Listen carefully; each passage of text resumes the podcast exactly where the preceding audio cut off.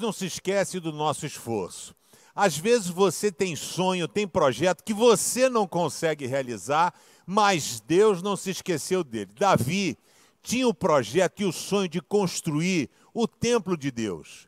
Ele disse: Cara, é uma vergonha, porque eu moro num palácio e Deus ainda está naquela tenda que veio do deserto e falou: Vou construir um palácio para Deus, um templo. Fez o projeto, fez tudo, mas Deus falou: Davi, não vai ser você que vai construir. Quem vai construir é o seu filho Salomão, porque você foi um grande guerreiro e as suas mãos estão sujas de sangue. O texto de 2 Crônicas 3, a partir do verso 1, diz: Salomão, filho de Davi, começou a construir o templo do Senhor Deus em Jerusalém, no Monte Moriá. É o mesmo monte aonde Abraão foi sacrificar o seu filho Isaque.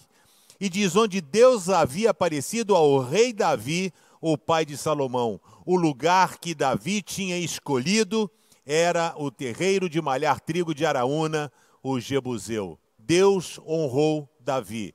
Quem comprou o terreno, quem teve a visão, quem fez o projeto foi Davi, mas quem concluiu foi Salomão. Fique tranquilo, Deus sempre honra os seus sonhos.